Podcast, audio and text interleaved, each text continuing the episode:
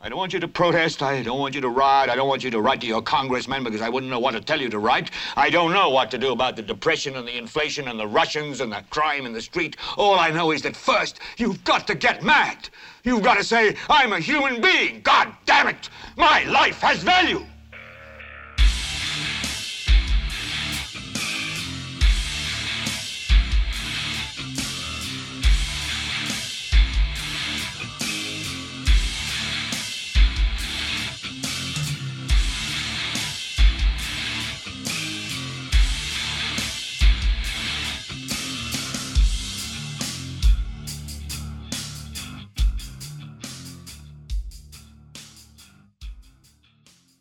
Esto es GLBT para Leviatán Podcast. Yo soy Carlos Rodríguez. ¿Cómo está, gente? bueno, la semana pasada no hubo podcast precisamente porque estaba preparando para este programa. Hubieron un poco. Hubieron. Hubo un poco de cambios. Pues no hubo muchos, hubo un cambio. Resulta que quería hacer un programa em, analizando diferentes videos de diferentes como le decimos, no son exactamente influencers, son fans del presidente Rodrigo Chávez que se dedican a manifestarse en la Asamblea Legislativa, creo que yo como una vez a la semana, eh, por el simple hecho de que los diputados no hacen lo que Rodri quiere que hagan en todo momento. Quería sentarme a sacar cada uno de sus argumentos, cada uno de este, sus discursos y tratar de, de darles una, no una explicación, pero sino tratar de aclarar a ver si están diciendo eh, si, se está, están basando sus opiniones, porque no, eh, por medio de una opinión uno dice la verdad o no dice. Ahí es cuando uno puede decir mi verdad, ¿verdad? Una opinión. Pero si sus opiniones estaban basados en hechos reales o simplemente en manipulaciones y en distorsiones de la realidad. Lo cual empecé a hacer un guion bastante, digamos, eh, bien escrito para que se pueda comprender lo más decentemente posible. El problema es el siguiente gente, es que uno tiene trabajo, digamos, que le da de comer. y hacer eso iba, estaba tomando demasiado tiempo. Lo hubiera podido sacar para este programa. Sin embargo, se me estaba haciendo costumbre hacer guiones muy largos, lo cual está bien porque le daba a uno, digamos que, eh, espacio para poder encontrar mejor información.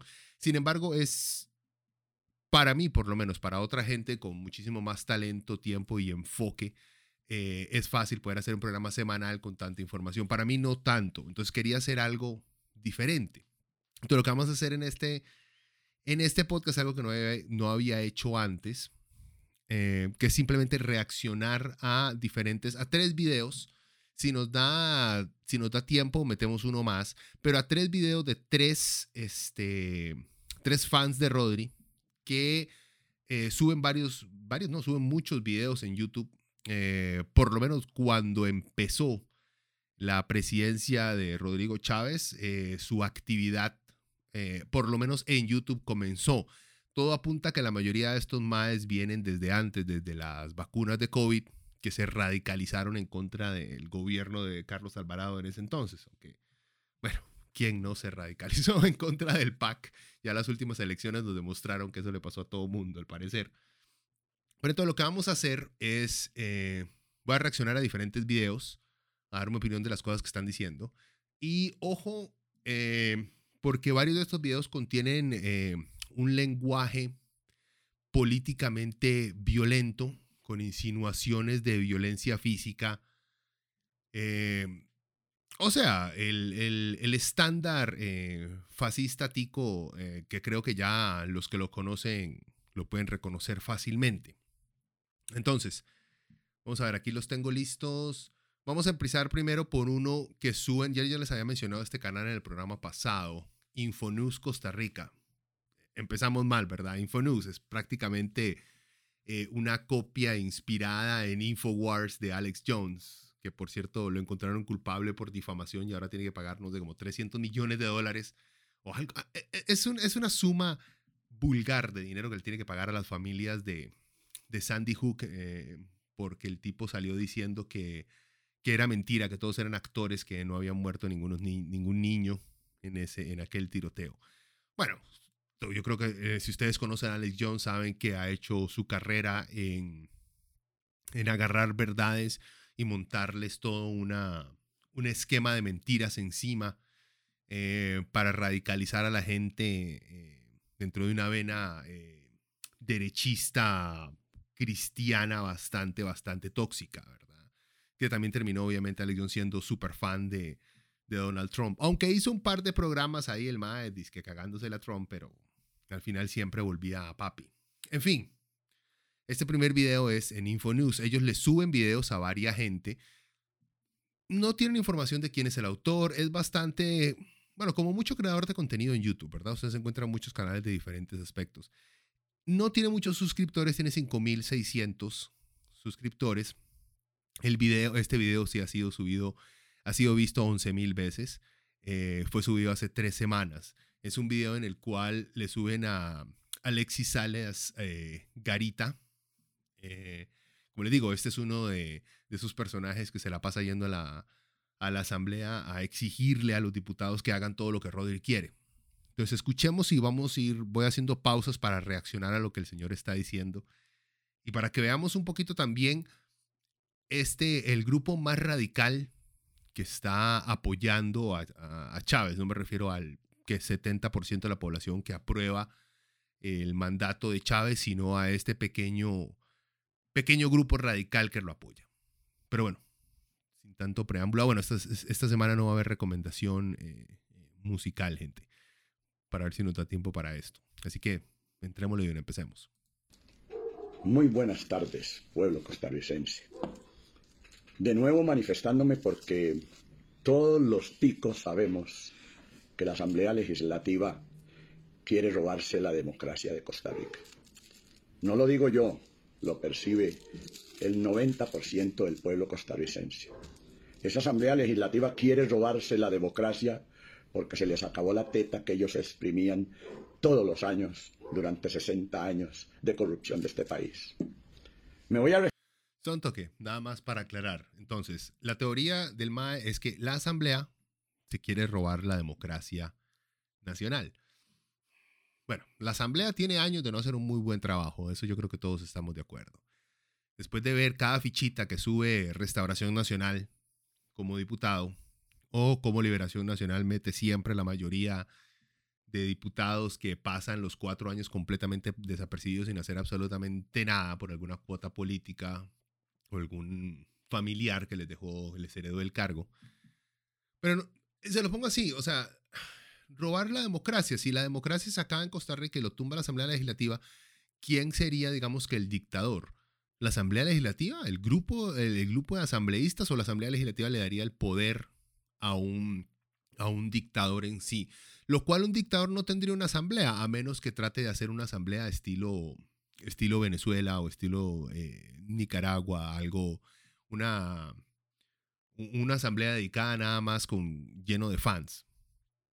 Puede ser, pero me parece un poco, un, poco problemático decir que uno de los poderes eh, enteros del país quiere robarse la democracia. En fin, pero ahora vamos a ver por qué lo dice. Sigamos. Referir hoy, y este video va dirigido directamente a Dinora Barquero. ¿Cuándo es que empiezan a nada más para aclarar, aquí entonces cortan y ponen el video de la diputada Dinora Barquero de Liberación Nacional que está dando unas eh, declaraciones a los medios de, información. Eh, creo que fue después de que el presidente de la República había, había dicho que quería que la Procuraduría Nacional se encargara de las investigaciones de, del BCT por fraude fiscal. Ok, entonces escuchemos lo que dice Dinora Barquero estos regímenes totalitarios en el resto de América Latina y el mundo. Cuando empiezan a violentarse esa división de poderes. Pero por Dios, señores de la prensa, es que ustedes, ¿qué es lo que están esperando? Ya les quieren poner una mordaza a ustedes. Ya quieren sacrificar la libertad no solo de expresión, sino de empresa también agrediendo a las empresas. Y entonces ahora eso no era suficiente, sino que además hay que venir a decir que el Ministerio Público no sirve. Pero no solo no sirve, es que el Ministerio Público no es de confianza del presidente. Por Dios, eso es una agresión a la institucionalidad, es una agresión a la división de poderes, es una agresión a la democracia de este país. ¿Qué es lo que estamos esperando? Aquí hay que reaccionar, la Corte tiene que reaccionar, la Asamblea Legislativa tiene que reaccionar y los ciudadanos conscientes, las cámaras, los sindicatos. Aquí, una cosa en la cual no estoy de acuerdo con lo que dice Nora Barquero es tanto lo de violación de la... Eh, eh, el tratar de eliminar la libertad de expresión de los periodistas en este país. Em, es cierto que no lo ha hecho de manera directa, sí ha causado, Chávez ha creado un ambiente confrontativo con los medios de comunicación. Como les digo, y esto no se da por el simple hecho de que de repente eh, Chávez le metió a la gente en la cabeza que los medios de comunicación los han manipulado por años. No, eso ya existía en la gente. La gente ya se había dado cuenta del mal periodismo que se hace pasar por periodismo serio como La Nación, como Teletica en este país, como CR hoy, que bueno, yo no creo que nadie los haya nunca tomado como periodismo serio, pero eso ya existía desde antes. Chávez simplemente les dio una, una figura que se enfrentara entre esos medios de comunicación. Ahora, igual, lo del poder este, judicial, el poner en cuestionamiento el, la capacidad de los diferentes poderes de la nación de ejercer su trabajo, también eso es algo que existe dentro de la población. Eso no es algo que se inventó Chávez y se inventaron sus seguidores. Eso ya existía. Y hay muchos ejemplos en los cuales, por los cuales demuestran que sí, hay muchas partes en las cuales es sumamente ineficiente en los diferentes poderes de la nación. El problema aquí es la retórica confrontativa con la cual Chávez ha, ha llegado al poder. Es el, el, típico elefante en una cristalería, ¿verdad? O sea, llegó a desbaratar absolutamente todo, habiendo piezas muy buenas que no debería romper en ningún momento. Sin embargo, no ha sabido manejar políticamente con armonía esas, digamos, él, perfectamente puede haber enfrentado a los medios y a los diferentes poderes de la nación. Muchos otros presidentes lo han hecho. Con un si tuviera un poquito más de tacto y de capacidad emocional para no ser un cretino. Porque vean, seamos sinceros, o sea, Rodrigo Chávez es es, es, creo que los gringos lo definen mejor, es, esta, es, es una Karen este, que llega a pedir al manager porque su café está tibio. Ese es Chávez. Todas sus conferencias de prensa son igual eh, de una carajilla de 15 que le contaron un chisme y está respondiendo de una manera este, súper este, agresiva, eh, confrontativa, eh, creyéndose superior. O sea, la capacidad emocional de manejar eh, críticas y cuestionamientos Chávez no la tiene. Y es muy digno de un acusador sexual, ¿verdad? O sea, va perfectamente con el carácter que lo describieron desde que estaba en el Banco Mundial. Entonces no hay ningún tipo de, de desfase en su personalidad. Pero terminemos, que estoy hablando mucho. Todo el mundo que tenga conciencia de lo que vale la democracia y la paz de este país tiene que reaccionar. Hoy el presidente se pasó de la raya. Hoy no solo se pasó de la raya, sino que nos dice claramente que no respeta o que no conoce el orden constitucional de este país. Dinora Barquero, no sea usted ridícula. El excelentísimo presidente de la República. el excelentísimo. sigamos, digamos. Don Rodrigo Chávez Robles no está solo. Y usted ahora viene porque están heridos y porque saben que el pueblo les ha dicho todas las verdades a ustedes, lagartos y vividores de la patria.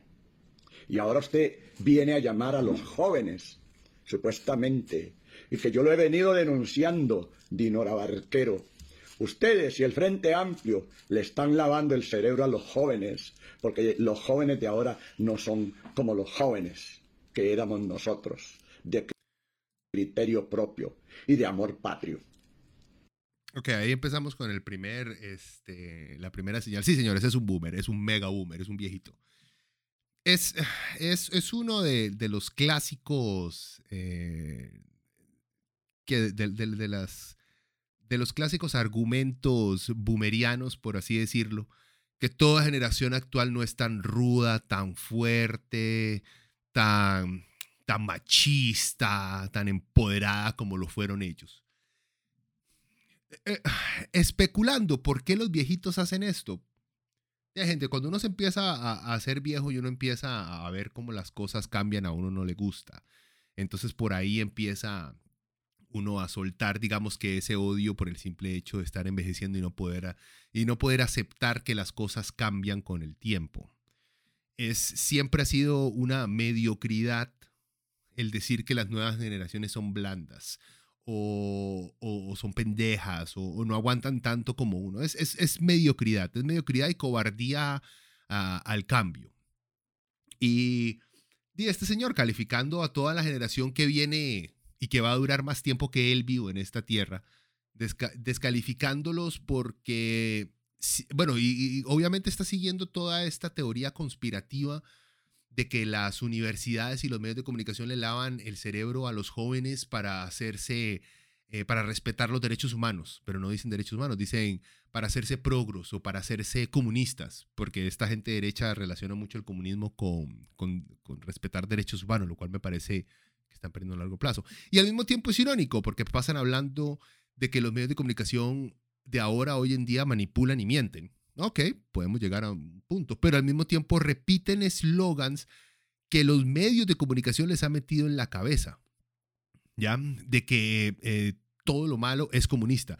Eso no se lo inventaron en las calles, eso los medios se los metieron en la cabeza a todos para que de una vez rechacen cualquier idea mediamente socialista que pueda beneficiar a la gente de abajo, los medios, los cuales son privados y tienen dueños capitalistas, le metieron al pueblo, a la gente como el señor Alexis en la cabeza, que toda reforma que parezca socialista, que beneficie a los de abajo, es comunista, es malo y todo lo comunista que es malo, obviamente va a ser malo para todo el país, ¿verdad? Entonces es irónico que repliegue, lo pongo así, está lleno de clichés la opinión de don Alexis, está lleno de, chismes y de manipulación mediática que se la metieron a él en la cabeza hace mucho tiempo y no se ha dado cuenta que su opinión está basada en ese tipo de manipulación.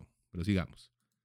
Los jóvenes a los que usted está llamando, señora Dinora Barquero, son los que ahora no saben hacer absolutamente nada. Y quiero... Oiga, más, el streamear es hacer absolutamente nada.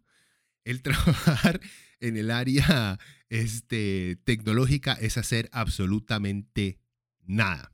Les apuesto que para don Alexis la única forma de trabajo es agarrar un martillo y pegarle a un pedazo de madera durante horas o ir al campo a sembrar. Yo no estoy diciendo que eso sea algo malo, eso claramente es trabajo, pero para esta generación, para, para los boomers, para los viejitos que están de los 70 para arriba, eh, trabajo es simplemente representan cosas físicas que puedan ver que hicieron con las manos. El resto de cosas para ellos no es trabajo porque a pesar de que usan teléfonos y aplicaciones, consideran que todo lo que no es está dentro de ese ámbito este, añejo de lo que significaba laboral no es trabajo, ¿verdad? Sigamos. Decirle a usted, Dinora Barquero, Francisco Nicolás, Ariel Robles, Sofía Guillén, todos los que se quieren robar la democracia de Costa Rica tanto que ya se metió con mi Sofi. A ver, déjemela tranquila. Yo no sé qué tiene que ver ella con, la con robarse la democracia. Con Ariel, no me cae mal, pero a veces si por alguna razón se la tiene montada. Bueno, no por alguna razón, por obvias razones. Doña Pilar Cisneros es la cosa más insoportable del mundo. Pero Ariel, o sea, la suave con la roca. O sea, a veces como que estar, estar punzando al, al oso viejo no es bueno, pero sigamos. Que no es como usted dice, señora, hipócrita. Ustedes se están robando la democracia. Quieren robarse la democracia. Desperdician 200 millones de colones al día en la Asamblea Legislativa sin siquiera trabajar. Y así le voy a decir, Dinora Barquero, el presidente, el excelentísimo presidente de la República, no se encuentra solo. Detrás de él está el 90% del pueblo costarricense y para serle más claro, Dinora Barquero, ya estuvimos en la Asamblea Legislativa cuando los inútiles progres quisieron manifestarse, porque todo lo hicieron adrede y a propósito, porque sabían que íbamos a estar ahí para defender a que, a que escogieran al señor Ulate como defensor de los habitantes, que antes dije que la defensoría de los habitantes hay que quitarla, hay que eliminarla porque no cumple ninguna función en este país. O sea, el MAE fue a manifestarse a la Asamblea Legislativa para que escojan Ulate porque el Presi y su partido o sus partidos dicen que ese es el que tiene que ser el, nuevo defensor de los habitantes. Y en, la misma frase el MAE dice que no sirva para un carajo eso. Entonces, don Alexis, ¿para qué putas está usted yendo ahí? Yo no entiendo. Bueno, sí entiendo, es el simple hecho. Porque el excelentísimo presidente, o sea, el agregarle excelentísimo me lo imagino como uno de estos presidentes dictatoriales de algún país africano. Este, ¿Por qué? Porque Rodri quería poner a alguien, entonces hay que apoyarlo, aunque él esté en contra de la idea de la Defensoría de los Habitantes, que es una estupidez en no quererla. Pero bueno, en la cabeza de don Alexis, ¿qué es eso de tener derechos humanos? Obviamente, ¿verdad? O sea, en fin. Em, ven la contradicción, o sea, e, e, él mismo no entiende, él va a apoyar algo que el presidente planteó porque es el excelentísimo presidente, pero él no está de acuerdo con que exista esa organización, o sea... Eh, Sigamos. Para eso está el Ministerio de Economía y Comercio. Pero le voy a ser claro, Dinora Barquero. El presidente no está solo, porque delante de él estoy yo y miles de costarricenses que vamos a poner el pecho. Pongan la barba en remojo. Dinora Barquero, comunista, barata, hipócrita, igual que Sofía Guillén. Ya ustedes se quitaron la máscara de lo que son hipócritas, vividores, ladrones, sinvergüenzas, descarados, que siguen vendiéndole cortinas de humo al pueblo costarricense. Me imaginé al Mae gritándole todo eso a uno, porque son las nueve de la noche y uno tiene la radio prendida muy alto. Es esa misma energía, es esa misma actitud. Como les digo, ¿qué tiene de comunista Dinora Barquero? Ni la menor puta idea, pero como está en contra del presidente y claramente don Alexis es facho, no se ha dado cuenta, obviamente, porque los fachos, tienen que entender algo, los fachos no se dicen que ellos son fachos, ellos no dicen yo soy fascista, ellos no dicen yo soy nazista, nazista, yo soy nazi. Ellos dicen yo soy patriota. Es una palabra clave. Cualquier persona que diga, es que yo soy un patriota, ay muchachos, vamos por la extrema derecha, por el fascismo y el nazismo. O sea, de eso no hay duda. Y es toda esta, la, necesidad de, insultar de manera, bueno, obviamente un insulto de manera despectiva, ¿verdad? Valga la redundancia. Pero la necesidad de insultar, y en este caso agarra simplemente a dos mujeres. Eh, o sea, es un boomer. Tampoco esperemos tanto de, inclusión y respeto a la, equidad, de, a la igualdad de la mujer. No, tampoco esperemos tanto.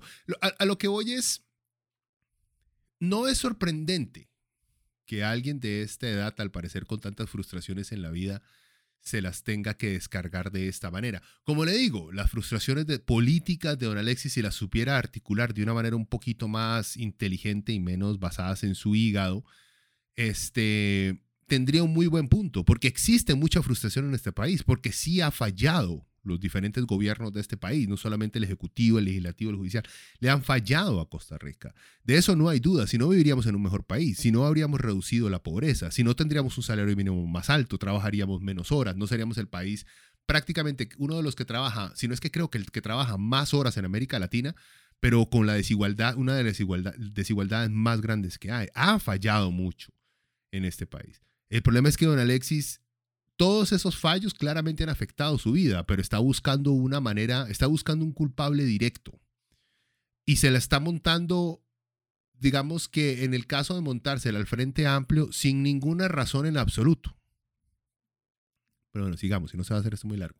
Si bien es cierto, don Rodrigo Chávez Robles pidió que el abogado del Estado tuviera que investigar la acción de Leonel Barú, usted lo sabe, hipócrita, sinvergüenza, traidora de la patria, filibusteros que no merecen estar en esa silla, sino colgando de las hélices de las eólicas de Santana para que el pueblo costarricense se sienta orgulloso de que sinvergüenzas como usted y como Francisco Nicolás y como José María Figueres Olsen y otros más que le han hecho daño a Costa Rica estén colgando ahí, como lo han hecho en China. Ok, el MAC directamente no hace una amenaza, pero dice que le gustaría que ahorcaran a los oponentes políticos de Rodrigo Chávez. Y menciona directamente, tal vez no los... Eh, eh, oponentes políticos, sino a la gente que él tacha como traidores a la patria y filibusteros. Lo cual, vean, tiene, sentido en, en, este a, a, eso voy, vean. Solo toque, tranquilo. Tiene sentido que si usted cataloga a alguien de traidor a la patria, de filibustero, usted sabe, los filibusteros eran mercenarios extranjeros que querían este, conquistar Costa Rica, ya lo habían hecho en Nicaragua. O sea, ¿qué hace uno con un mercenario que entra a tratar de tomar eh, su nación? Yo creo que toda legislación del mundo es o los encierran por mucho tiempo en la cárcel o los cuelgan. Igual que se hace con un traidor a la patria, también se le cuelga. A lo que voy que es lógico es primero catalogar al enemigo como un traidor, como un extranjero que viene a robarnos las cosas, para después el siguiente paso lógico después de catalogar a alguien, de deshumanizar a alguien de esa manera, es pedir la muerte de esa persona. O sea, lo que don Alexis está diciendo aquí es que él quiere ver muertos a sus oponentes políticos. Si al principio ustedes no me creían que esta gente es fascista, yo creo que don Alexis lo está aclarando bastante bien. El asesinato de los, de los oponentes políticos es un paso muy claro dentro de cualquier régimen autoritario. Sí, hay hubieron o existen o hay en este momento regímenes eh, comunistas y socialistas este, no democráticos que, se, que, bueno, que dejaron de ser socialistas y se convirtieron más bien en regímenes este, autoritarios eh, que asesinan a sus oponentes políticos. Y lo más irónico del caso es que don Alexis, que acusa a mucha gente de comunista, luego dice que hay que hacer como hacen en la China comunista, que cuelgan a la gente.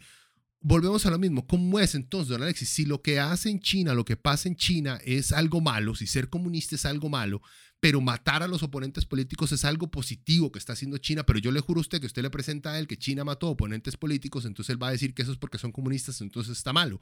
Pero que le gustaría que se hiciera en Costa Rica lo que hace la China comunista, que él dice que está malo en este país, que es matar a los oponentes políticos. O sea, mae, gente, yo no sé si es falta de vitamina que tiene el señor, aunque como les digo, esta forma de pensar también es muy fácil simplemente llegar y decir que el señor dice esto porque está viejito y ya la demencia lo capturó. No, este no es un discurso de, alguien viejito y demente.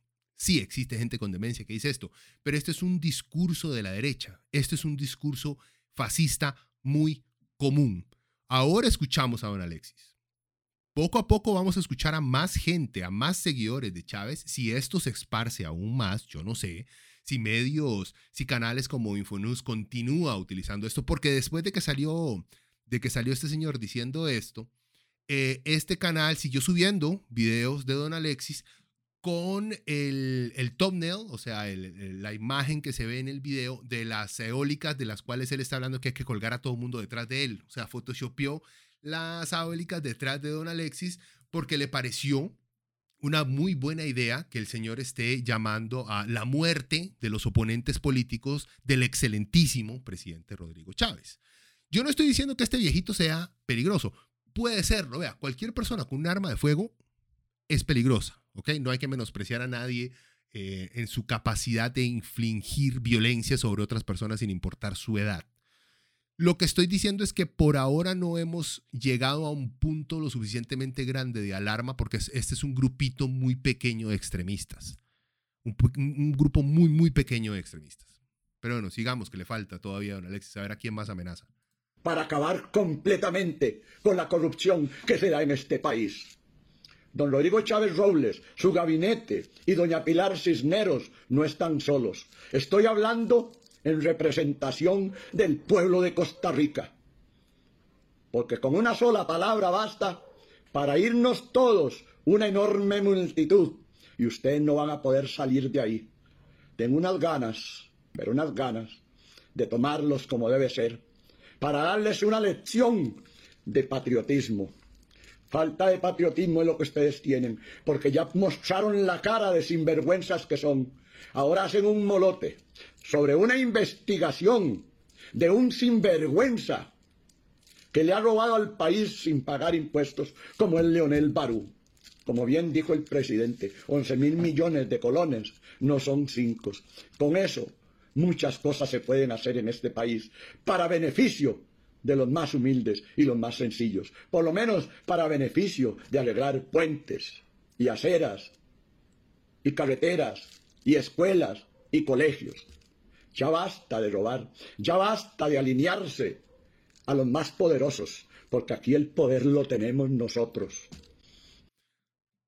A esto es a lo que me refiero con las contradicciones. Por ejemplo, el MAE odia al Frente Amplio, pero cuando el Frente Amplio quería eh, meter dentro de la agenda de la Asamblea o por lo menos condicionarlo de los eurobonos para que se metieran algún tipo de medidas en contra de la defraudación fiscal, em, estos mismos roquillos enloquecieron y fueron a, gritarle a los maes del Frente Amplio afuera de la Asamblea. O sea, cuando un partido trata de certificar que se cierren los portillos para la evasión fiscal, pero si Rodri quiere hacer algo, entonces a ellos no les gusta eso. Por eso, él empieza diciendo que, esta, que toda esta gente es hipócrita cuando no se da cuenta de su, de su propia hipocresía. O sea, si el presidente plantea algo, hay que hacerlo sin cuestionarlo. Si lo cuestionan para precisamente eso, tratar de obstaculizar la cantidad de evasores fiscales que existen en, en este país, entonces son catalogados enemigos de la patria y hay que matarlos a todos, según don Alexis, ¿verdad? O sea, es, por eso les digo, el, el, ser, el, el, ser facho no requiere este, tener los pies sobre la realidad. Y hay millones de personas así, o sea, esto no es, por eso yo les digo, no menosprecien la edad de don Alexis a pesar de sus cadenas gigantescas doradas que usan en el pecho, no menosprecien su edad o su generación por el simple hecho de que ya están viejitos, porque esta misma forma de pensar la tiene millones de personas y no todos son personas de la, tercera edad, o sea, eso es, es algo muy común. Es una hipocresía que usted venga a decir que don Rodrigo, al solicitar la investigación por medio de la Procuraduría General de la República, está violentando la democracia costarricense. Dejen de tirar cortinas de humo, porque la democracia en Costa Rica, quienes la están violentando es la Asamblea Legislativa y el Poder Judicial. Porque ya lo demostró la Sala Cuarta cuando quedó en ridículo y falló a favor de la nación. Eso es violentar la democracia en Costa Rica. Violentar la democracia en Costa Rica es que usted venga a decir que se opone a que investiguen a un evasor de impuestos como Leonel Barú. Cuando usted sería, si es que de verdad ama la patria, usted sería la primera que tiene que estar adelante para exigir la investigación y que ese dinero se le pague al Estado. Vieja hipócrita. Pero recuerde, no es contra Rodrigo Chávez que usted va a hacer eso. Es contra el pueblo costarricense. Y hablo en nombre del 90% del pueblo de Costa Rica, que si usted se le ocurre semejante estupidez llevando a los zombies de las universidades de Costa Rica y nacional, que no tienen ni criterio propio, porque así los manejan los comunistas, los socialistas del siglo XXI, así manejan a los jóvenes, metiéndoles ideas absurdas. Pues detrás de esos jóvenes, señora Dinora Barquero, vamos a estar levantando el pecho como lo hicimos en días anteriores, cuando esos jóvenes quisieron manifestarse y salieron huyendo con el rabo entre las piernas, porque aquí, Dinora Barquero, si hay hombres y mujeres de verdad. Usted esta es la pregunta. Don Alexis quiere armar una bronca y se siente muy machito en contra de los estudiantes universitarios de las universidades públicas. Está llamando a la violencia y al asesinato de sus oponentes políticos. Don Alexis cree que a su edad va a poder, digamos, llevémoslo al extremo al cual yo supongo que él fantasea las cosas, una, una revolución popular para nombrar emperador al excelentísimo emperador Rodrigo Chávez, que al parecer es la fantasía que tiene don Alexis.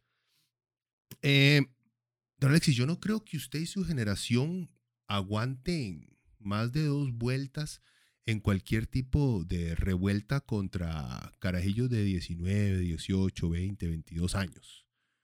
O sea, don Alexis, ya yo creo que sus mejores años ya pasaron estar este, tratando de insinuar, eh, bueno, no insinuar, de pedir eh, violencia y sangre de sus oponentes, aunque la horca no tiene sangre. Bueno, ustedes saben a lo que me refiero. Eh, y de tratar de enfrentarse a, gente más joven de este país, porque usted se siente muy macho, no creo que el resultado de esa confrontación física le beneficie. Pero volvemos a lo mismo, las cosas que dicen honestamente no tienen mucho sentido. Y como les digo, todo, absolutamente todo, relacionan directamente. Es, este es un cliché que la derecha y los medios de comunicación le han metido a la gente durante años, el que las universidades públicas están controladas por socialistas y comunistas. ¿Por qué? Porque es cierto. No, no es cierto. ¿Hay profesores comunistas y socialistas dentro de universidades públicas? Sí, eso es cierto. Pero la derecha le ha metido a la gente en la cabeza que las universidades públicas son socialistas y comunistas. Bueno, en Estados Unidos lo hacen hasta con universidades privadas, ¿verdad? Em, por el simple hecho que las universidades, al ser centros de educación, le enseñan a la gente sobre derechos humanos, sobre igualdad, les enseñan historia. Entonces la gente aprende a conocer que tal vez muchos de los héroes de su pasado no eran héroes, sino resultaron ser genocidas y asesinos a lo Cristóbal Colón, a diferentes conquistadores de diferentes partes de América Latina. Em, eso es lo que les duele y eso es lo que, a lo que llaman ellos comunismo. El avance de la comprensión social, económica que traen las universidades, lo cual va claramente, es el enemigo número uno de la derecha y del fascismo, la educación. Entonces, enfrentan, se enfrentan a estas universidades porque, digamos, la UCR claramente este, la mayoría de sus este, estudiantes apoyan, defienden los derechos de la comunidad LGBTI, eh, hablan de que el sistema capitalista en el que vivimos no está funcionando porque no ha arreglado los problemas que tiene la sociedad. Eh, todo eso les duele. Y como les digo, como relacionan comunismo y socialismo con derechos humanos, con busca de igualdad, entonces eh, todo eso es malo. Entonces las universidades son comunistas y socialistas porque hablan de aceptación, de integración, de desarrollo social y eso no les gusta a estos viejitos y no les gusta a la derecha. Cree que nos, nos asusta. A ustedes los asustamos. Ustedes están asustados porque saben muy bien que ya el pueblo de Costa Rica no come cuento.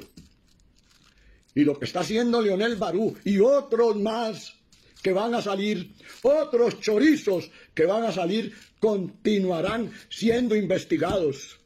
Ustedes a don Rodrigo Chávez no lo van a doblegar, ni tampoco van a doblegar al pueblo costarricense. El pueblo costarricense está con don Rodrigo Chávez. Y le repito, Dinora Barquero, don Rodrigo Chávez irá detrás mío no sé si tendrá eh, guardaespaldas o lo que quiera, porque siempre ha sido un hombre valiente de dar la cara al pueblo, porque no le está haciendo daño a Costa Rica. Pero al parecer no cuando va de gira a la zona sur, ahí sí tiene que llevar un montón de maes sumamente armados, tomarse fotos y que todo el mundo vea que tiene una protección fuerte. Ahí sí no está nombre al parecer.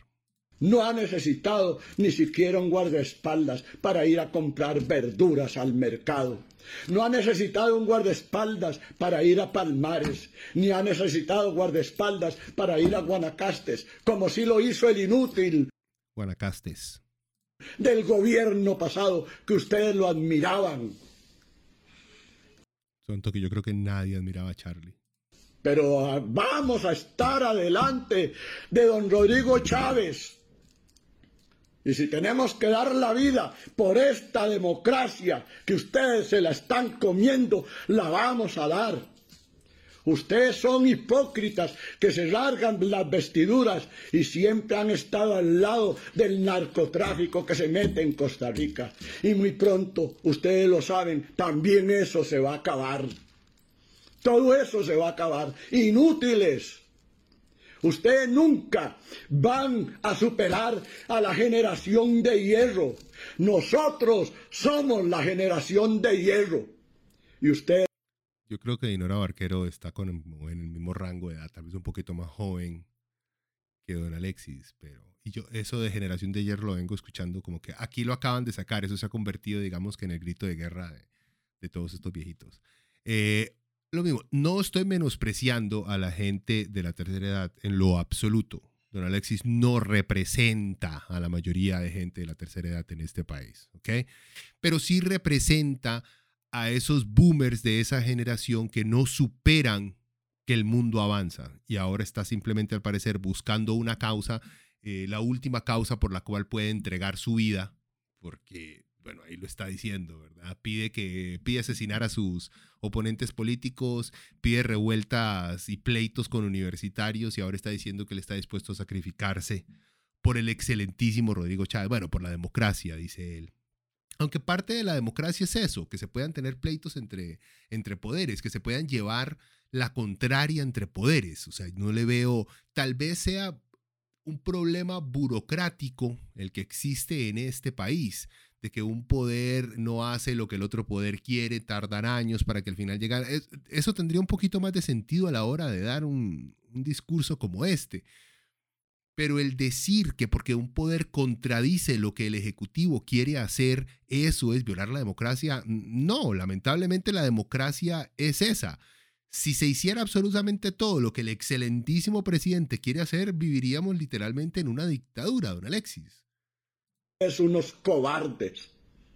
No solo cobardes, filibusteros, sinvergüenzas, descarados, hipócritas y todas las palabras que se puedan utilizar.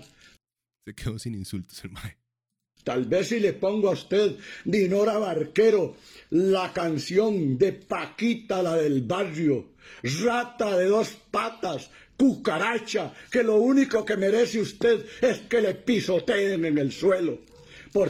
Volvemos a lo mismo, ¿verdad? Son estos, son estos llamados a la violencia, a la posición política. Primero pidió que se colgaran, ahora que se pisotee a Dinora Barquero en el piso porque está diciendo que Rodrigo Chávez está violando el orden constitucional en este país. O sea, si este señor no está pidiendo por violencia, yo honestamente no sé quién pide por violencia política en este país. Y esta es la misma gente que pasa llorando que se hizo violencia política en contra de Jocelyn Chávez, ¿verdad? Que está vendiendo la democracia de Costa Rica.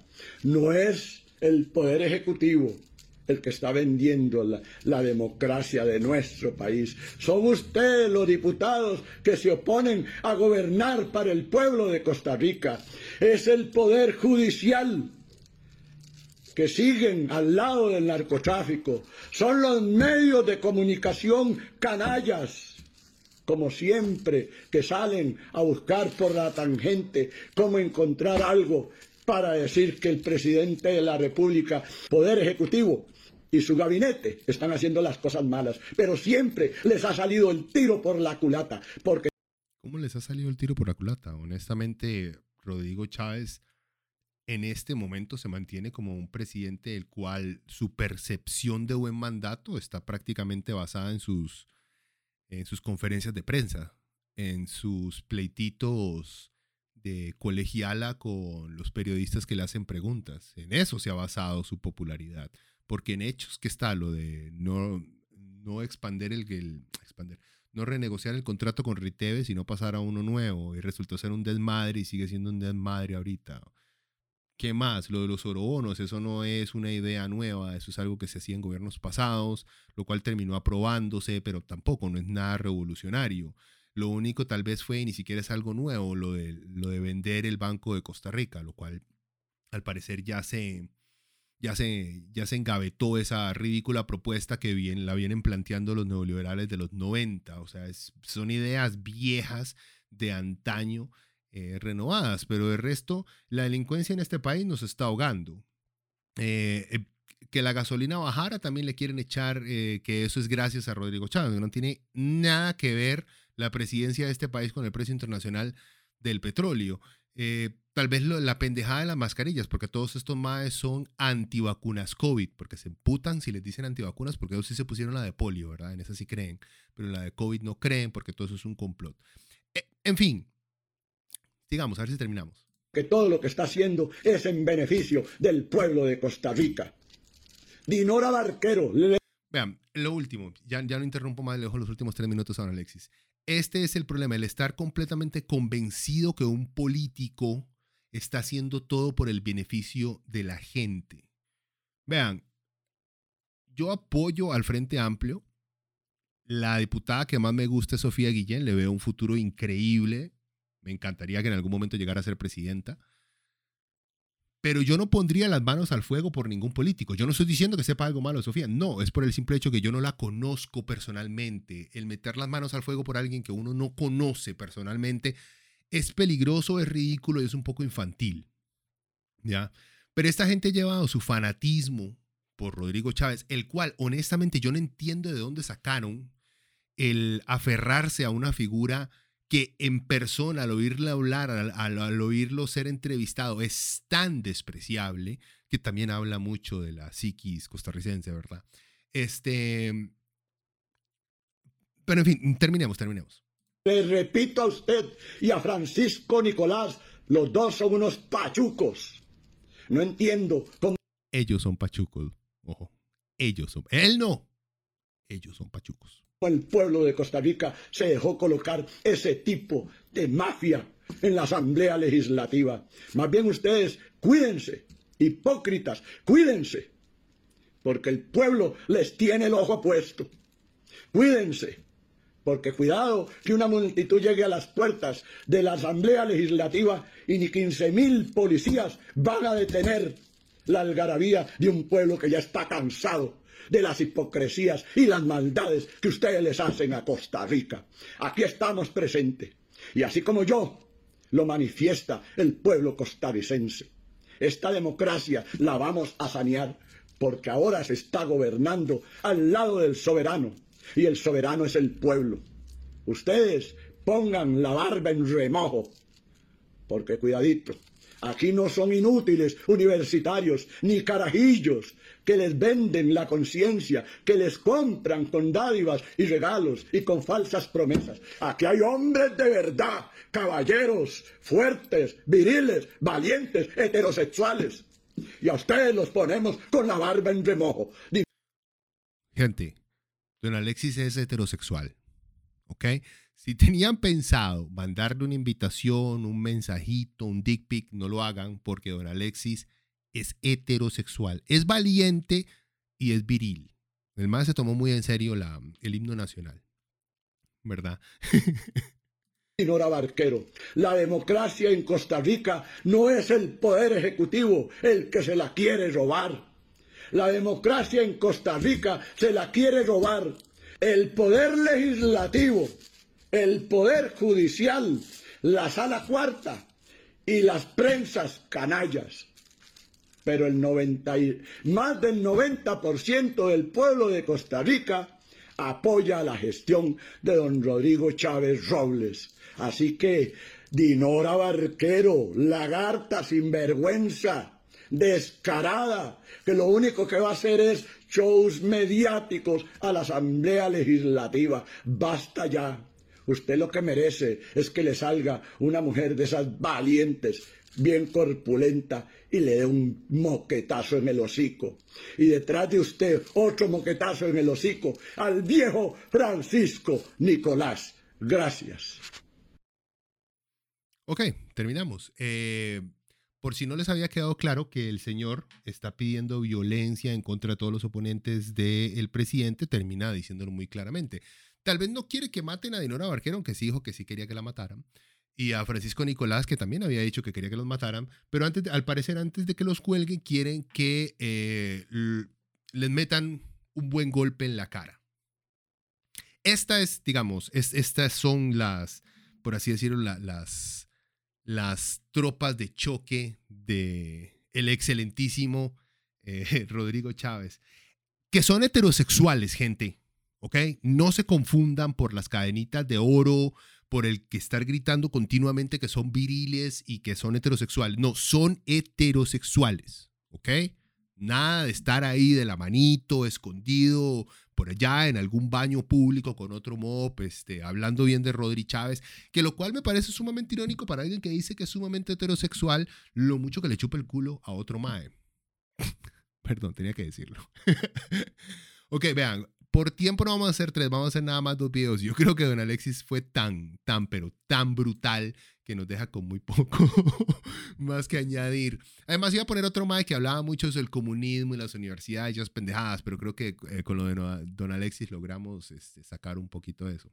Así digamos, el mismo canal Infonews Costa Rica, parece que yo le estoy haciendo propaganda, pero no es así. O sea, mi plataforma tiene que 10, 20 suscriptores y estos más de Infonews tienen 5600. Así que para mí los más me están bajando los hocico. Así que yo no estoy, le estoy dando plataforma a nadie, sino que sería al revés. Este, yo no sé si este es el MAE de Infonews, pero tiene toda la pinta de que lo es, porque si lo vieran, hablando ante la cámara se darían cuenta porque como habla piensa al parecer, entonces viene qué pecado. Tratemos, vamos a ver si lo logramos escuchar por completo, porque esto es este en respuesta a lo que el presidente de la FEDEUNA, eh, un discurso que dio en la universidad, eh, y entonces Infonews, como todos los seguidores de Chávez, o sea, los para alguien que habla tanto de masculinidad, me parece sumamente frágil eso de insultarse porque alguien dice algo malo de su presidente. O sea, de estar buscándole bronca a cualquier persona que habla mal de usted. o sea, me recuerda esta a, la ridícula forma en la cual uno expresaba su masculinidad cuando uno estaba en el cole, que llega, uy, madre, tal manda hablando mal de usted. Entonces, como yo soy todo macho, tengo que ir a confrontar al mae enfrente de todo el mundo a decir que es la picha, porque está hablando de mi mae y agarrarlo a pichazos si no me pide perdón inmediatamente por X o Y cosa. O sea, por esa ridícula masculinidad tóxica que lo único que demuestra son inseguridades en si la tiene o no la tiene grande. ¿Ya? Entonces, pero eh, veamos, este es otro video también de Infonews. El eh, titula Estudiante lanza palabras ofensivas contra Rodrigo Chávez. Las semillas podridas del Frente Angosto. Esa es otra vara, como yo se, los he dicho en programas anteriores. E, el, el, enemigo natural de un facho es un socialista. Y aunque el pleito principal no lo tengan con socialistas, van a encontrar la manera de echarle la culpa a los socialistas, como hicieron los nazis en Alemania después de llegar al poder, que empezaron a matar a todo socialista y comunista que había este, que al principio se fue pollo en sus mentiras eh, de creer que el partido nazi iba de verdad a proteger a los trabajadores y terminó exterminando todos los socialistas que existían en, en, en Alemania en esa época. En fin, escuchemos aquí al hombre. Buenas, un gusto saludarlos, espero que estén muy bien. Qué lamentable cuando uno se encuentra hoy en día con, con discursos de odio. Em, ojo la musiquita dramática de fondo y va a hablar de discursos de odio. Después de que nosotros escuchamos a don Alexis, ¿verdad? Discursos que no tienen fundamento detrás en lo que están diciendo. Por ejemplo, este muchacho Marcos Zúñiga, presidente de la Federación de Estudiantes de la Universidad Nacional. Hoy nos gobierna la violencia, la corrupción, la violación sistemática a los derechos humanos. Hoy nos gobierna un presidente que trata al Estado como si fuera una empresa y que trata al Estado como una empresa. Por supuesto que así es como tiene que ser. Yo no sé de dónde salió la idea que el Estado tenía que manejarse diferente. Ok, el Estado no es una empresa. El Estado no se puede manejar como una empresa porque el Estado lo que hace es tratar de organizar un país con diferente tipo de gente. El fin de un Estado no es sacar lucro para su dueño o para sus accionistas. Es buscar el bienestar de la gente que vive dentro de ese país. Sí, aumentando, digamos que la entrada de ingresos económicos de la gran mayoría, pero preocupándose por los derechos humanos de la gente que vive allá adentro, protegiendo su identidad, reconociendo sus necesidades, siendo árbitro entre pleitos eh, entre vecinos, entre ciudades, entre alcaldías. Eh, esta, esta imaginación facha de decir, porque te acuerdas de que el fascismo italiano era una mezcla entre autoritarismo y este, eh, amistad muy ligada con los deseos de las empresas privadas, ¿verdad? De ahí nace esta, ridícula idea de estos fachos de decir que el Estado tiene que manejarse como si fuera una empresa. No se puede manejar un Estado como una empresa. Es infantil creer que, que se puede de esa manera, porque, o sea, un presidente no puede despedir a un mal ciudadano y sacarlo del país porque fue un mal ciudadano. O sea, bueno, lo podrían decir, bueno, lo mete a la cárcel, sí, pero entonces vuelvo a lo mismo. Un Estado y un presidente no está ahí para sacar para hacer a la gente producir, está ahí para buscar el, para buscar el beneficio de sus ciudadanos. Son otros fines completamente diferentes los que busca un Estado. Busca el bienestar de la gente, no el bienestar de los dueños de la empresa. Pero bueno, sigamos, porque, o sea, empezamos mal y si el MAE cree que un Estado es como si fuera una empresa, el MAE está, por Dios. Como lo han venido haciendo, con favoritismos políticos, gobernando para intereses de unos poquitos, de unos grupos. El malo acaba de decir, una empresa se una empresa se administra para el beneficio de unos poquitos. Nada más. Y en las empresas el papá puede nombrar a su hijo como el siguiente CEO porque es el hijo, porque es la empresa familiar. Esa no es la idea dentro de un Estado. De poder. Con clientelismo. Claro que debe manejarse como una empresa. Y don Rodrigo Chávez eso es. Es una persona que sabe gerenciar, es una persona que lidera, que sabe administrar las diferentes eh, partes que conforman eh, su gobierno, sus ministros, instituciones públicas y demás. Vea Alice, vea cómo estaba Alice, bajó la electricidad y además de bajar la electricidad empezó a generar pluses, ganancias, el ICE que desde hace años, décadas no lo realizaba. Más, yo no tengo la menor idea, por eso, o sea, vamos a este punto, cualquier cosa que pase, eh, que parezca buena en este país, se lo van a atribuir a que es gracias al excelentísimo Rodrigo Chávez. Lo del ICE, vemos ahora mismo, no tengo la menor idea de dónde se están inventando que ahora eso es gracias a, a Rodrigo Chávez. O sea, si el pleito que siempre han tenido los fachos con organizaciones, con entidades como el ICE, que son independientes del gobierno, es que el gobierno no los puede controlar y decirles qué hacer. Pero al parecer, ahora yo no sé en qué acto eh, magistral este, el excelentísimo Rodrigo Chávez obligó al, al, ICE a ser productivo.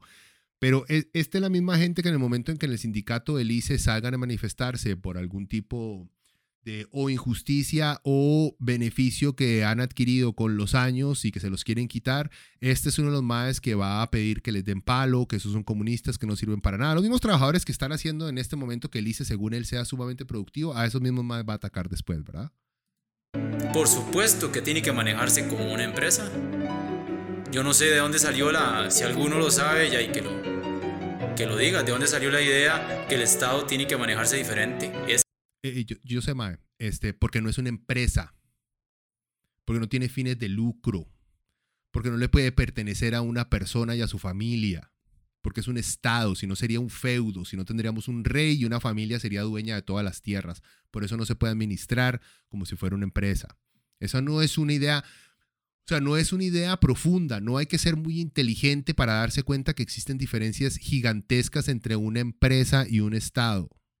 Es exactamente lo mismo, más bien manejarse aún con más cuidado y con más tacto. Porque son fondos públicos, son fondos de todo un país. Hoy nos gobierna un acosador, un nepotista.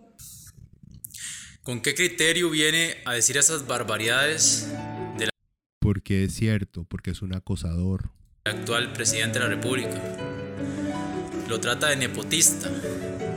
Eso quiere, eso es la persona que favorece a algún familiar con un puesto político. Ojo que el MAD abrió el diccionario y todo. Con un puesto en un determinado este, lugar por el simple hecho de, de ser familiar y no por sus cualidades. Y yo le digo a este muchacho Marcos Zúñiga, usted no está viendo que este señor presidente acaba de hacer y está haciendo lo que ningún otro ha realizado. Llamó a gente por currículum, basándose en entrevista, en las habilidades, en las capacidades de cada quien. Don Luis Amador, por ejemplo, ministro del MOB, ese señor estaba en Canadá. ¿Por qué hizo todo eso Rodrigo Chávez? No lo hizo porque quería limpiar la administración.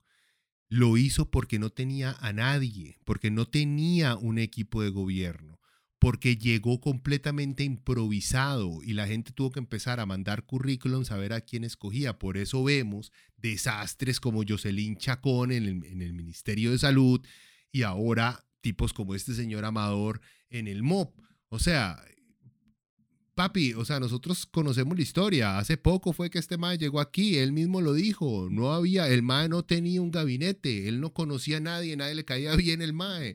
Por eso es que tiene la gente que tiene. Y tras de eso, unos salarios mierdas para los ministros. ¿Por qué? Porque ahí vamos, digamos, ahí les damos esto a este grupito de gente. Los medios manipularon a la gente hasta tal punto de hacerles creer que un ministro en este país no debería ganar 3 millones de colones, porque Dios guarde fondos públicos para que un ministro encargado de obras públicas o encargado de salud, ¿cómo va a ganar tanta plata? Por Dios, eso, ¿quién se los metió a ustedes en la cabeza? Los medios que ahora pasan diciendo que los manipulan. Los medios los manipularon en creer que los ministerios en este país y que al empleado público hay que pagarle una miseria. y después se están quejando porque no tienen gente que quiera trabajar para ellos y porque pagan una mierda. Y sumado a que pagan una mierda, tienen todo el peso de tener al país mirando su trabajo todos los días. Es un trabajo de 24 horas. En fin, a lo que voy es, don Rodrigo, el excelentísimo, perdón, Rodrigo Chávez, no fue que él tuvo una idea brillante para conformar su gabinete. No, el MAE no tenía gente. No le quedó de otra más que escoger desconocidos para esos puestos. Puede ser que dentro de esos haya gente muy talentosa que sí pegue, que nunca antes le hubieran dado campo porque no tenía los conectes políticos. Es cierto, pero no es por un plan maestro del excelentísimo presidente. Y tiene un currículum que da gusto, da miedo verlo veo que hay unas elecciones, yo... Da miedo verlo, eso es cierto. ¿Usted mandó su currículum? Sí, mandé primero el formulario. Me encanta. Y, y, en paralelo mandé mi hoja de vida para el Incofer. Entonces yo agarré el avión y me regresé a Canadá porque me dio... Eso que están escuchando es una entrevista entre David Patey y el ministro de Obras Públicas y Transportes. Ojo, Patey, el MAE que no es gay porque cree en Dios pero si no creyera en Dios, si no se hubiera casado, estaría, tendría esposo y no esposa, ¿ok? Y Oriente muy lejos. Y entonces el día siguiente el presidente puso la entrevista y, empezamos a hablar de Incofer. Pero, eh, eh ¿un videoconferencia? Sí, sí, una videoconferencia. Él estaba, creo que en el INSS, y yo estaba en mi casa en Canadá. Don Rodrigo los ha elegido por capacidades. Y ahorita lo que hizo, que removió al, ministro, cambió del MISID, al de la IA y demás. Así es como debe ser, como lo ha explicado. Eso pasa en todas administraciones, en el PAC, cuántos cambiaron. Y la prensa, la prensa criticaba porque quién ponían. Y luego la prensa criticaba porque se iban. Entonces que, uy, todo el mundo se le está yendo. O sea, no estoy defendiendo al PAC. Lo que estoy diciendo es que esto es algo que siempre pasa. Esto no es algo nuevo. Parece que estos maes acaban de, descubrir la vida política de este país. ¡Wow! El mae quitó a uno y puso a otro. ¿En serio, maes? Don Rodrigo le va midiendo resultados, le va, estableciendo objetivos a corto, mediano, largo plazo. Cumplen, no cumplen, en qué plazo lo cumplen. Y si no lo están haciendo, van para afuera. Hay otra persona capaz detrás de ellos que puede venir a asumir. Hay una vara. Rodrigo Chávez se nota que no es tanto de metas o no metas, es que haga exactamente lo que él quiere que haga en el tiempo que él quiere que lo haga. Es el, el peor manager que ustedes han podido tener le pide algo y lo tiene que hacer en dos semanas, aunque usted le diga, ma, es imposible lograr eso en dos semanas. Además, es una pésima idea, mejor sería hacer esto otro. Chávez de los más, no, o sea, lo que yo le dije, usted lo tiene que hacer. A mí no me importa que es, es una buena o mala idea. Entonces, por Dios. Así es como debe ser, no como ministros que casi tenían mayor potestad que el, próximo, que el propio presidente como sucedía en gobiernos anteriores. Y eso. ¿Ves? Lo que les duele es para mí, dos, cosas buenas que hizo el PAC, que hizo Charlie, fue la infraestructura, el avance en proyectos de infraestructura. Uh, que hubo, este, que hubo y que hay corrupción en concesiones de obras públicas. Vean, gente, eso no hay que debatirlo, por supuesto que hay. Que mucha gente de esa, del PAC o empresarios privados deberían estar en la cárcel, uh, no hay duda. Eso, eso es un fenómeno mundial, la corrupción en obra pública. O sea, eso es, lamentablemente, la corrupción en esa área es muy, muy común, pero el PAC hizo muy buen trabajo en avanzar esas obras públicas, las cuales, claro, claro que hubo chorizo, eso no hay duda. Eso no quiere decir que esté bien, ¿ok? Lo único que estoy diciendo es que en gobiernos anteriores hubo la misma cantidad de corrupción, pero no se hizo nada. En el del PAC hubo corrupción, pero por lo menos se avanzó en obras públicas, algo bueno que hizo. Y lo segundo, y lo que más les duele a toda esta gente que resultó ser fan del de, el excelentísimo presidente Rodrigo Chávez, es que Daniel Salas, el antiguo ministro de Salud, este, prácticamente tomó las riendas del país durante un año, dos años, por lo menos un año en el cual la pandemia se había convertido en una verdadera amenaza para el mundo. que creo yo que fue lo más sabio que pudo hacer Charlie. Este, alguien que sabe que hay momentos en los cuales tiene que hacerse a un lado para dejar a alguien más liderar porque tiene mejor conocimiento y sabe lo que hay que hacer, es algo que hace un líder. Yo no creo que Charlie haya sido un buen líder, para nada, pero por lo menos en ese momento tuvo la seriedad de un líder para hacerse un lado y dejar que el Ministerio de Salud se encargara de dictaminar las políticas que existían en un país. Este madre que no le ha gustado, bueno, pues no le gusta, salado. Pero fue, fueron las dos cosas, las únicas dos cosas buenas que hizo el PAC. Se acabó, se acabó en este gobierno. También lo esta palabrita que utiliza, autoritario, autoritarismo. Un mal intento de autoritarismo y de populismo barato. Ojo, se me olvidó mencionar que en, la, en el segmento pasado, este, eh, Marco Zúñiga le dice acosador y el MAE en ningún momento trata de refutar las acusaciones de que el excelentísimo Rodrigo Chávez es, es excelentemente un acosador, porque lo es, es un acosador. Tenemos un presidente con un historial de acoso sexual. O sea, gente, por lo menos este MAE no lo menciona, digamos que por lo menos lo acepta, que me parece que se respeta como hombre que acepte algo así. Vea, autoritarismo es lo que tenía Carlos Alvarado, que le volaba garrote a la gente en las calles, que nos encerró a todos, que nadie podía sacar su carro tan siquiera. Ven, eso es lo que lo radicalizó. Ese es el punto. No es la democracia, no es la desigualdad que existe en este país desde hace muchos años, no es la, los enormes huecos fiscales que hacen que ciertos grupitos se enriquezcan a más no poder y desbaraten la economía nacional. Eh, no es la corrupción dentro de los partidos políticos y dentro de los ministerios y en obras públicas, no. Lo, lo que radicalizó a toda esta gente fue que les dijeron, por su bien y el de otros, para que no maten a los viejitos, a niños, a gente con problemas de asma, que es en su casa, no puede salir. Eso fue lo que los radicalizó. Esa es la raíz de todo. La raíz de todo es que son simplemente conspiranoicos. Que la gente estaba muriendo de hambre, estaba perdiendo el trabajo, tuvieron que cerrar negocios, comercios, por cierres absurdos. Cierres Que eh, una anécdota, el caso de un señor tenía una pulpería, parecía que estaba vendiendo droga escondido este, por una ventanita entregándole mercadería a, a gente que necesitaba comprar, porque hasta eso cerraron y metieron, habían metido unos horarios en los cuales las personas no podían comprar ni vender nada. Eso es autoritarismo. Autoritarismo es querer agarrar a la gente y pegarle una inyección como, al ganado, que el ganado se mete en una manga, que es un, un espacio estrecho entre dos paredes con tablas de madera, con postes fuertes, se amarra y se le pega la vacuna.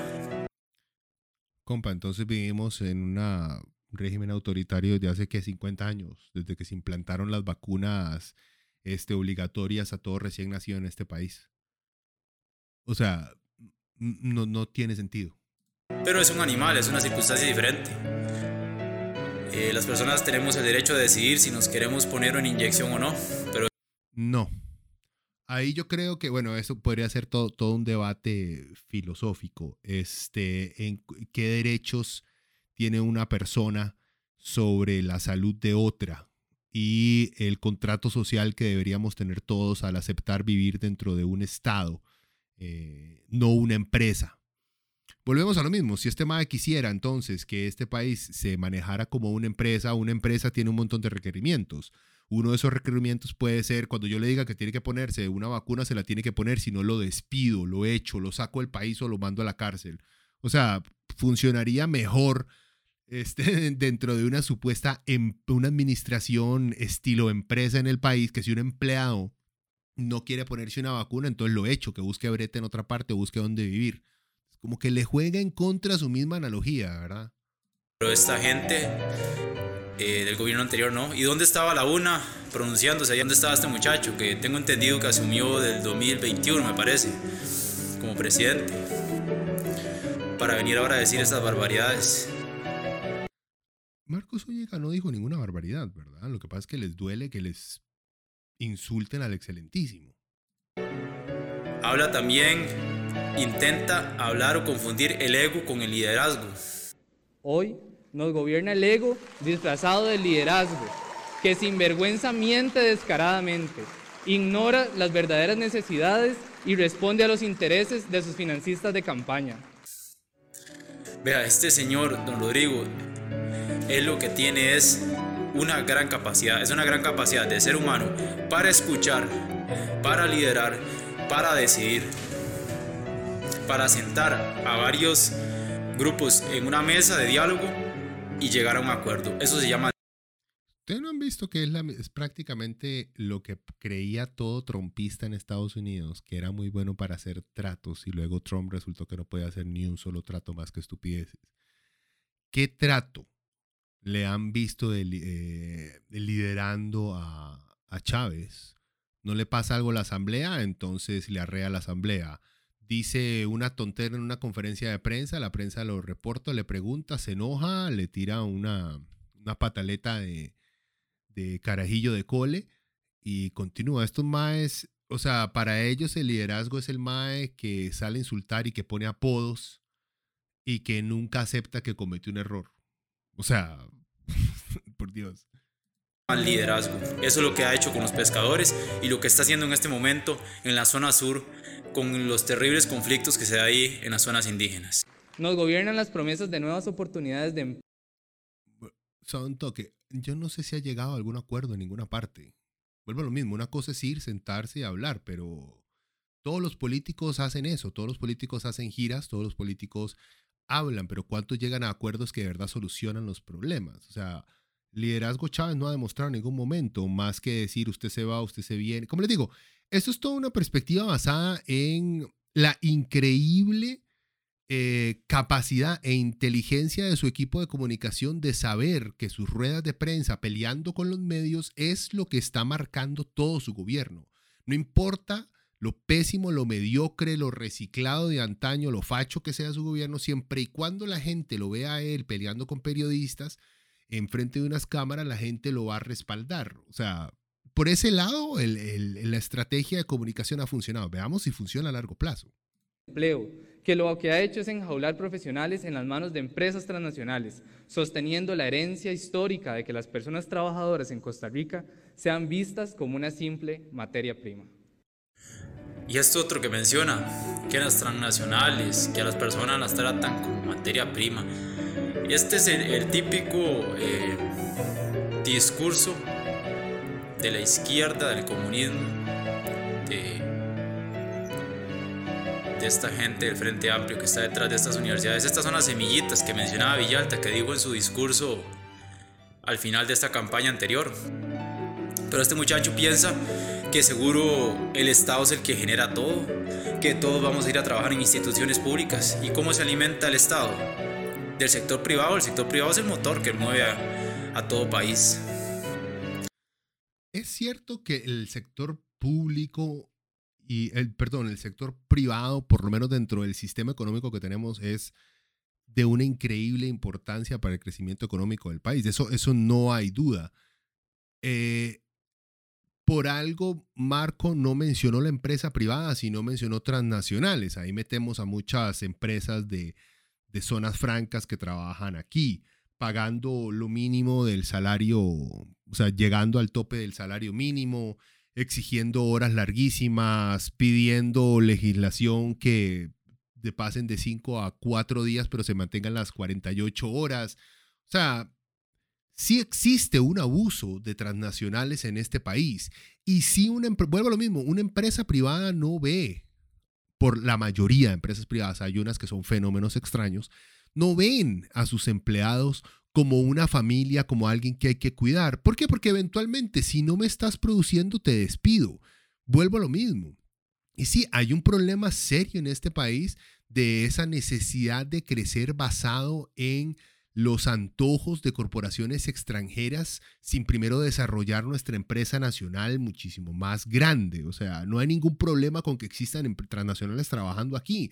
El problema es que todos los gobiernos, incluidos los del PAC, se dedicaron simplemente a confiar en el desarrollo, a confiarle a las, a las transnacionales el desarrollo económico del país, cosa que es una ridiculez, porque en cualquier momento se pueden ir, o sea, no tienen ningún tipo de lealtad a la nación en donde están. Y los salarios en las zonas francas y en estas maquilas, gente, no es buena. Y dicen, sí, pero comparado afuera, sí, afuera es una mierda y adentro de las maquilas es mala también. O sea, algo que he venido pensando hace varios tiempos, la gente se obsesiona con la tasa de desempleo en el país. ¿Qué importa si tenemos una tasa de desempleo del 0%, todo el mundo está ocupado, si todo el mundo gana una mierda? No nos sirven absolutamente de nada. Necesitamos buenos trabajos bien pagados. Y las transnacionales, zonas francas, fueron de las poquitas que, por ejemplo, en esta situación que se vino con la, con la pandemia, de las poquitas que siguieron contratando gente. Eso no es cierto. Eso no es cierto. Y donde hay datos muy interesantes, por ejemplo, de, de equidad. Ahí diría que anda bastante bien. Mujeres que ocupan cargos bastante buenos, cargos gerenciales. Ojo que el más es progro, ¿verdad? Mujeres tomaron el 49% de nuevos empleos en multinacionales en el 2020. Parámetros de inclusión de estas compañías también están dirigidas a personas mayores de 40 años, jóvenes y democratización del empleo fuera del área metropolitana. No es momento para que las universidades estemos tan tranquilas. Ha pasado tanto tiempo ya y aún así hoy, a pesar de que todo el mundo lo hable tanto, seguimos sin tomar acciones contundentes. Y es que yo me pregunto, y nos pregunto, ¿cuándo va a ser el día en que la educación pública no esté en riesgo? ¿Cuándo va a ser el día en que ante recortes presupuestarios deje de ser más fácil sacrificar a la educación, a la cultura o al ambiente? Un 80% en salarios. Oiga, usted un 80% de ese fondo se destina. Ahí está mostrando unas filminas que muestran, digamos, las teorías conspirativas basadas en datos reales de que la mayoría de plata que le van a las universidades públicas se gasta en pagarle a los empleados. Wow, qué sorpresa.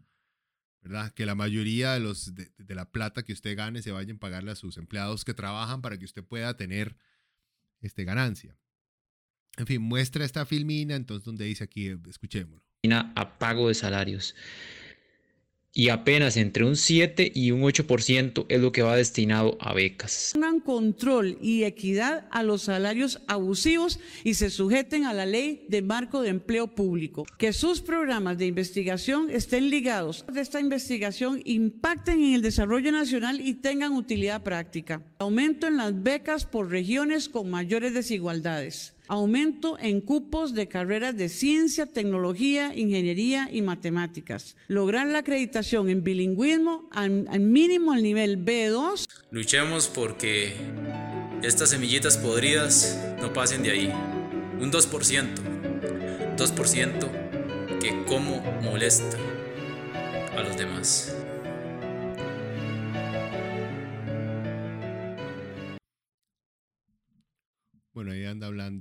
Mostrando datos de eh, el político payaso más famoso de Costa Rica, Juan Diego Castro, hablando de cómo el Frente Amplio nada más tiene un 2% de seguidores en, Costa Rica. digo, es, es, tienen una, una alergia que no entienden por qué odian tanto al Frente Amplio. Es porque son fachos, muchachos. Cuando uno es facho, a uno le pica ver a un socialista. O sea, no se preocupen, es, es entendible, es entendible son su enemigo natural más grande. Quería señalar solo esto. También, por un lado están los, los fans del excelentísimo presidente Rodrigo Chávez hablando de lo increíble que es y de sus hazañas, los cuales no tiene ninguna, están basados simplemente en, en las habladas que tiene el MAE pero por el otro lado, también estoy en desacuerdo con, por ejemplo, con lo que dice Marcos Zúñiga y también con Dinora Barquero de, de, tratar de motivar a que la gente salga a las calles, por así decirlo, a exigir y pelear por sus derechos. ¿A qué me refiero? Para poder organizar una marcha masiva, salir a pedir o pelear en las calles por algo, se necesita que el Ejecutivo tome acción en algo. Hasta ahora ha sido simplemente retórica. ¿Qué afecta?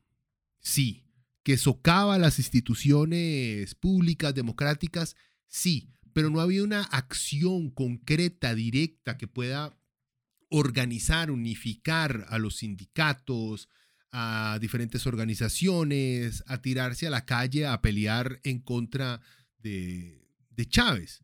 Hasta ahora, por dicha, es pura retórica. Este, sí ha demostrado la incompetencia de la gente que tiene como Jocelyn Chávez sin ningún tipo de ética profesional en lo más mínimo, no solamente incompetencia este, increíble a la hora de tratar de expresar este, la mediocridad de, su, de sus nueve meses al cargo, sino también el aceptar directamente que pagó a troles para atacar a medios de comunicación porque le parecía que no estaban siendo justos o que mentían con ella. O sea, si usted mantiene ese tipo de personas dentro de su empresa sin ningún tipo de emoción ética, o sea, gente, ¿qué se puede esperar? Pero como les digo, no creo que se pueda organizar a una sociedad a manifestarse en contra de algo si no hay una acción directa. Y por acción me refiero a que Chávez, no sé, llegue al Poder Judicial y destituya directamente a uno de los jueces, que disuelva la sala cuarta, algo directo, una acción directa que vaya más allá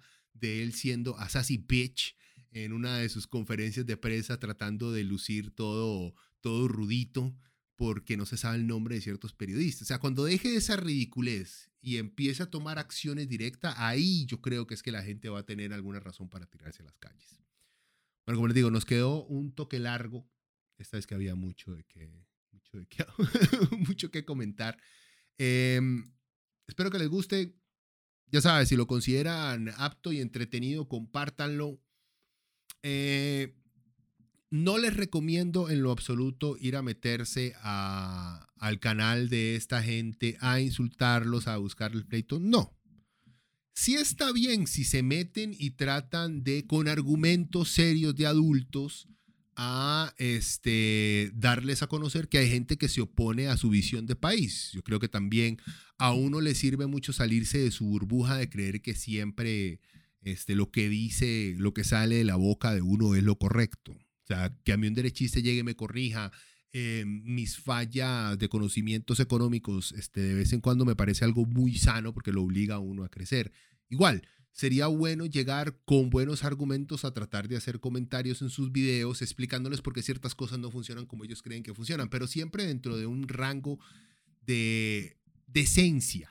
O sea, no caer en el estilo facho de llegar a inventar a la madre a la gente porque sí, y luego irse. O sea, no, no tiene ningún sentido. Lo único que hace es fortalece sus creencias de que la izquierda o toda la gente que está en oposición a ellos son unos salvajes y por, y por lo tanto hay que colgarlos en las, en las aólicas, como dijo Alexis, ¿verdad? Eh, pero tengan cuidado, mi punto es tengan cuidado, esta gente está ahí. Eh, no, como les digo, no representa la mayoría de seguidores de Rodrigo Chávez, para nada la representa, pero es esta guardia petroliana, eh, ¿cómo es? Pretoriana. Bueno, los guardas más fieles del, del, imperio romano del emperador, esos serían estos maes. Son los que están ahí por Chávez sin importar que mienta, que cambie de opinión, sin importar de lo que haga, estos más van a estar al lado de Chávez. Poco a poco ya hemos visto cómo este, su grado de aceptación bajó de un 80%, nunca llegó a 90% como Alexis cree, pero bueno, ellos redondean para arriba. Bajó de un 80 ya va por un 70. Y con el tiempo que pasa, al principio a uno le parece agradable, entretenido y refrescante tener ese compañero que es un carepicha, que llega a insultar a todo el mundo. Uno al principio lo encuentra gracioso. Pero va pasando el tiempo y ya, ya uno se empieza a dar cuenta de lo desagradable y de lo mal que huele ese mae. Entonces la gente se le empieza a alejar poco a poco. Esa popularidad va a seguir cayendo, no queda de otra. Pero estos maes van a seguir ahí. Y el punto es ver si estos maes logran inyectarle algo de juventud a su movimiento, ahí sí tendríamos un serio problema. Y no es que estos maes sean eh, esos grupitos de 100 que se paran enfrente de la asamblea no son solamente como, como Alexis y como este otro mae de, de Infonews, que se nota claramente que les hace falta leer un par de libros. No, hay gente educada. Hay gente que ha sido profesora de la Universidad de Costa Rica que son también, que se entregaron por completo a ser fans y esclavos este, de Rodrigo Chávez. Los hay. O sea, hay gente educada que por alguna razón ha encontrado en una retórica fascista, algo que llama mucho la atención. Bueno, igual, todo movimiento fascista siempre ha tenido sus pensadores, ¿verdad? No son la mayoría, pero sí existen. En fin, tengámosle cuidado, veámoslos ahí. Si escuchan las palabras de Alexis o de este otro Mae, les suena mucho a algún compa o algún familiar que ustedes tienen, vea, todos tenemos de esos. Relájense, respiren, sean amables.